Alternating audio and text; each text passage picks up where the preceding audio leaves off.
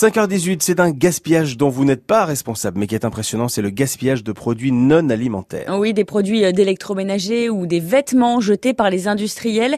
Le gouvernement veut interdire ce gaspillage d'ici 4 ans, Dominique Ezoué.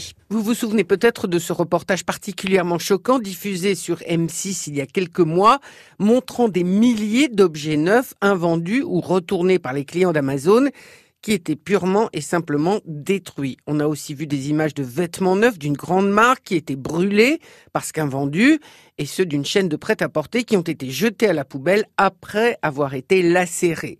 On considère que chaque année en France, c'est l'équivalent de 650 millions d'euros de produits non alimentaires qui sont jetés ou détruits. C'est cinq fois plus important que les dons.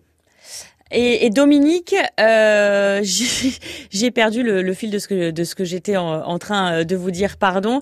Euh, quand est-ce que cette interdiction va entrer en vigueur?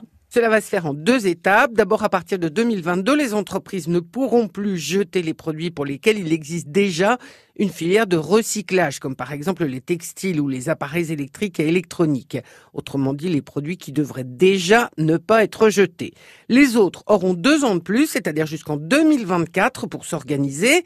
Alors dans certains cas, les marques ne seront pas obligées de donner leurs invendus.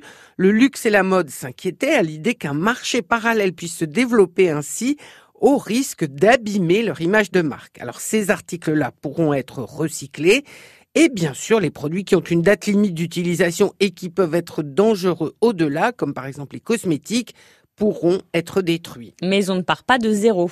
Dans le textile, par exemple, presque 200 000 tonnes sont collectées chaque année, soit un tiers de ce qui est mis sur le marché. 62% de ces vêtements sont revendus dans des friperies en France ou à l'étranger. 33% sont transformés en isolant ou en chiffon et 6% sont brûlés.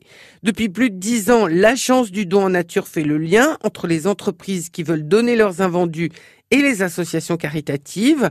L'an dernier, 3 millions de produits ont été distribués pour un montant de 30 millions d'euros. Il faut aussi savoir que les entreprises ont intérêt à donner parce que d'abord, elles économisent sur leurs frais de stockage, mais il y a aussi une carotte fiscale.